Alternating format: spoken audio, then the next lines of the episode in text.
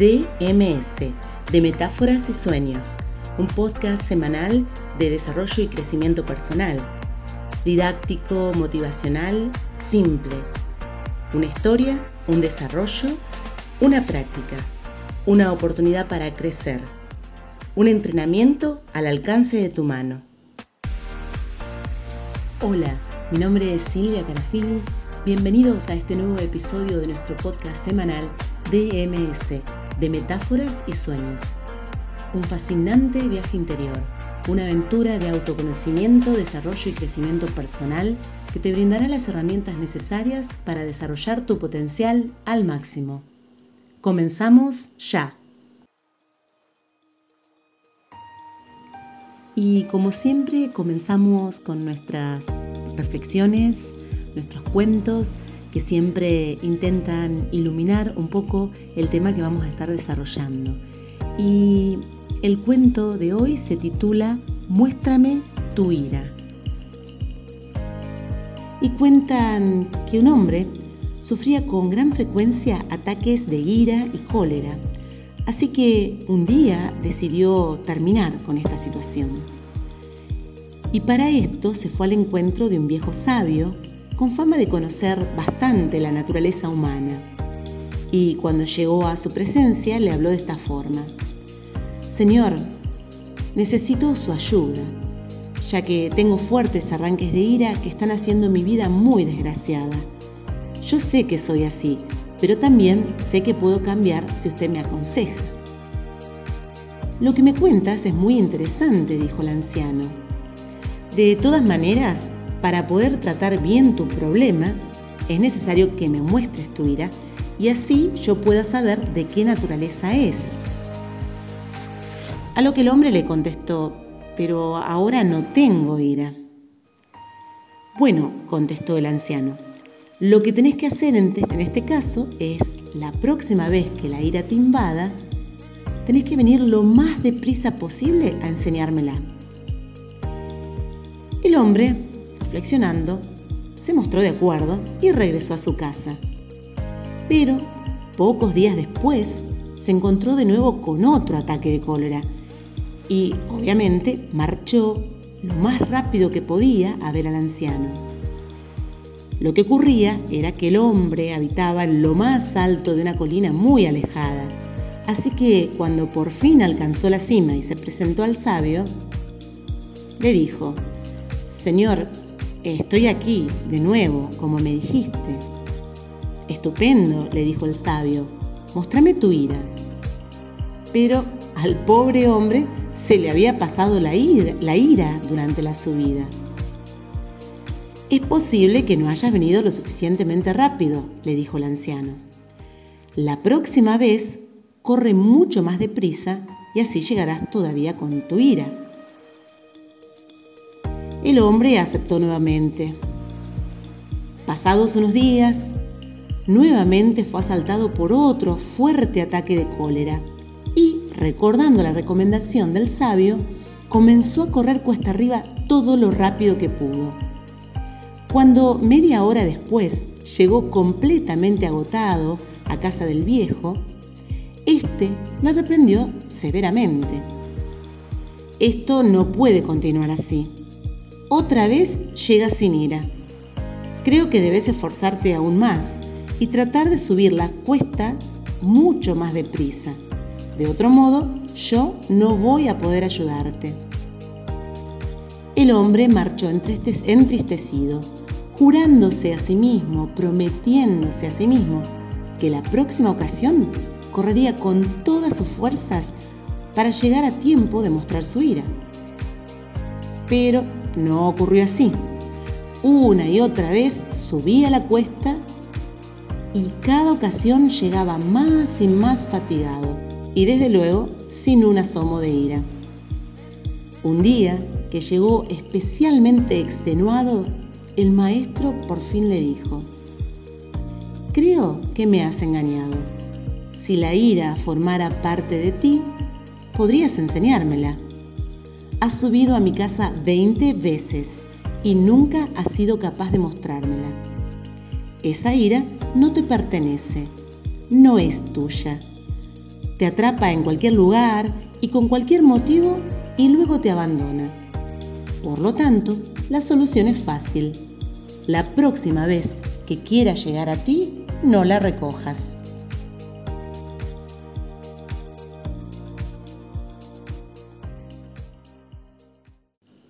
Hoy vamos a estar hablando acerca de las emociones y vamos a ver cómo podemos amigarnos con ellas, hacerlas jugar para nuestro equipo, ponerlas de nuestro lado.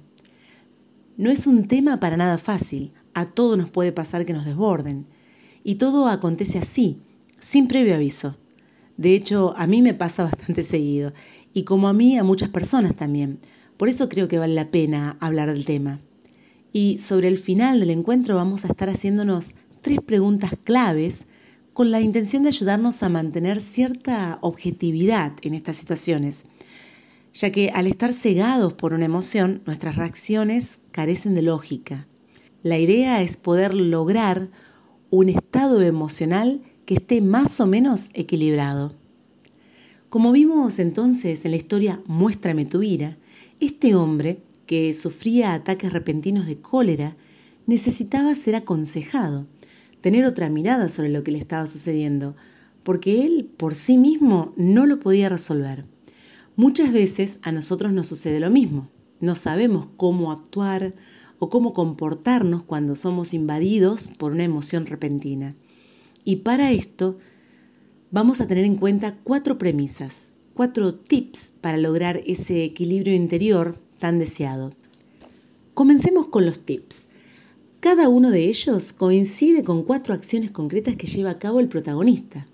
En primer lugar, el hombre se da cuenta de que es esencial hablar lo más objetivamente posible acerca de sus emociones y sentimientos.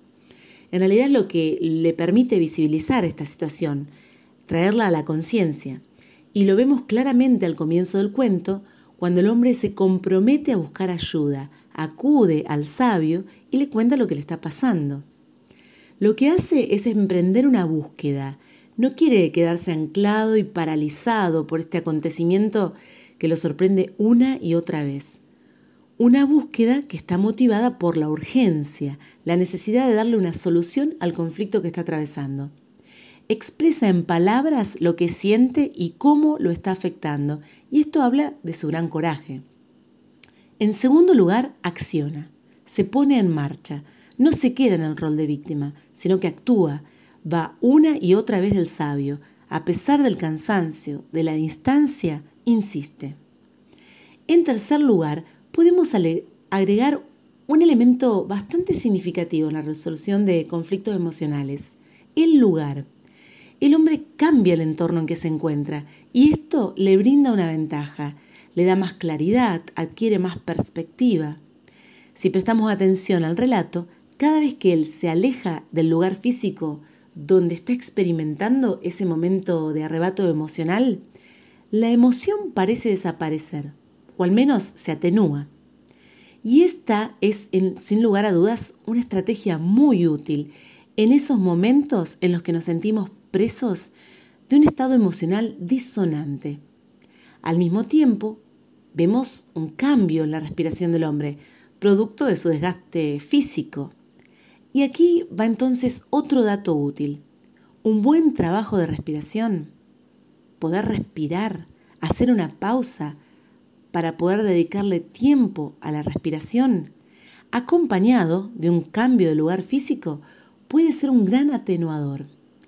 Y la cuarta y última enseñanza derivada de esta historia reside en un concepto clave, el tiempo.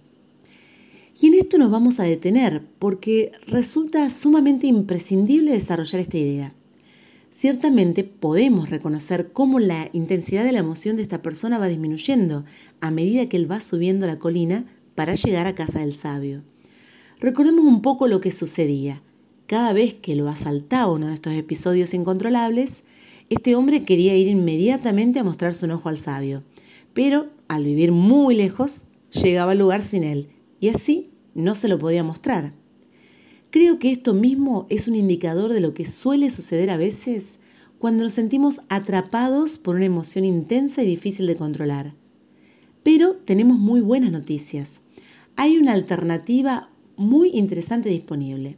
La neuróloga y neuroanatomista Jill Bolte Taylor, autora del libro Un ataque de lucidez, recomienda la regla de los 90 segundos.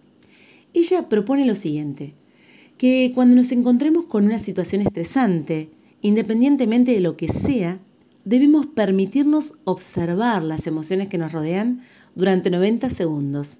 Sí, 90 segundos, es decir, un minuto y medio. Algo que parece bastante difícil, pero que solo requiere tiempo, si nos ponemos a pensar. Y hay evidencia científica que cuando una persona tiene una reacción a algo en su entorno, hay un proceso químico de 90 segundos que ocurre en el cuerpo. Y después de este tiempo, cualquier respuesta emocional que quede se debe solo a que elegimos permanecer en ese bucle emocional. A ver, a ver, vamos a reformular esta idea. Algo sucede en el mundo exterior y los químicos son expulsados a través del cuerpo el cuerpo se mantiene en un estado de alerta total. Ejemplos hay muchos. Una discusión con la pareja, un momento de maltrato de un superior. en circunstancias en las que nos sentimos bajo un peligro inminente, todos estos eventos disparan una emoción. Ahora bien, que esos químicos salgan en su totalidad del organismo en un lapso de menos de 90 segundos es imposible de impedir, ya que es una reacción biológica. Al mismo tiempo, sin embargo, podemos verlo como una ventaja significativa, ya que durante esos 90 segundos podemos ver lo que sucede. Podemos escuchar nuestra respiración, aún sentir el proceso interno y también podemos ir experimentando cómo desaparece. Eso sí, si traemos todo esto a la conciencia. Lo que acontece después, dice Jill Bolte Taylor, es pura y exclusiva responsabilidad nuestra. Si seguimos con miedo o con ira, tenemos que mirar los pensamientos que estimulan ese circuito, que son responsables de esa reacción fisiológica una y otra vez. Es cierto que nunca sabemos en qué momento el estrés o algún evento amenazante puede aparecer, pero lo que sí tenemos es el poder de decidir si queremos o no permanecer en ese estado. Y ahora sí, tu momento de práctica como es costumbre. Te invito a tomar papel y lápiz, como ya sabes, y compruebes cómo puede ser posible manejar mejor los arranques emocionales, cómo puede ser mejorado y cómo al hacerlo nuestra química corporal se ve beneficiada. Sabemos que siempre que haya una, coherencia cuerpo, mente, corazón, es decir, que cuando lo que hago, lo que pienso y lo y lo que siento coinciden, las ventajas son muchas. Entonces, si te parece, podemos estar probando esto a modo de juego, explorando situaciones de la vida real. Hace poco asistí a una capacitación en una de las escuelas donde trabajo y una dinámica que me atrapó y la quiero compartir con ustedes. Pensemos en una situación vivida recientemente, algo sencillo, algo chiquitito, que nos generó un estado emocional adverso, es decir, una emocionalidad que hubiésemos querido que hubiera sido, que hubiera sido diferente. Pueden pausarme para poder ir pensando con más atención, para estar más enfocados. Comencemos pensando en una situación y a modo de práctica podemos ir ampliando los ejemplos incorporando hasta incluso dos o tres situaciones diferentes, siguiendo el mismo procedimiento. Cuanto más repitamos este ejercicio, más entrenados estaremos, tendremos más información de calidad y podremos apreciar mejor la, la veracidad de lo postulado. El paso a paso es sencillo. Traemos a la memoria un hecho y nos hacemos una a una las siguientes preguntas. Seamos lo más claros y concisos posible. Las preguntas son tres. Número uno. ¿Qué pasó? Es decir, describir el evento. Número dos. ¿Qué sentí? Describir los sentimientos. Número tres. ¿Qué pensé? Describir los pensamientos. Y les doy un ejemplo. Para la pregunta número uno, ¿qué pasó? Yo puedo hacer el siguiente enunciado. Mi hijo o mi hija se fue de casa y dejó la llave puesta del lado de afuera de la puerta principal. Eso es lo que sucedió. Eso es lo que aconteció. Pregunta número dos. ¿Qué sentí? Y bueno, sentí miedo porque pudieron haber entrado ladrones y también enojo porque no prestaron atención al irse de casa. Habla de mis sentimientos. Pregunta número 3. ¿Qué pensé? Y bueno, pensé que deben actuar más responsablemente. Y ahí estoy haciendo hincapié en mis pensamientos. Esta posibilidad de desglosarlo en partes, de hablar objetivamente acerca de lo ocurrido, es una gran ventaja Seguramente cuanto más realicemos este ejercicio, mayor será nuestra capacidad de comprensión del evento. Optaremos por tener una actitud más relajada. Podremos tomar más distancia, observar qué sucede en nuestro interior al evocarlo de esta manera y veremos entonces que si hay una menor carga emocional, seremos más prudentes en nuestras conversaciones con él o las personas involucradas en el incidente hablaremos un poco más civilizadamente, tal vez, y seguramente no será para nada traumático. Pronto olvidaremos lo sucedido.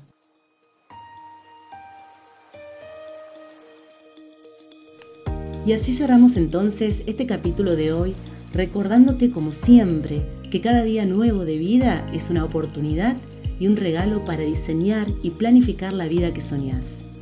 Sí, es posible, sos capaz te lo mereces. Si te gusta este episodio, te pido que me hagas el favor de compartirlo en las redes con gente a la cual crees que esta información puede resultarle útil o novedosa.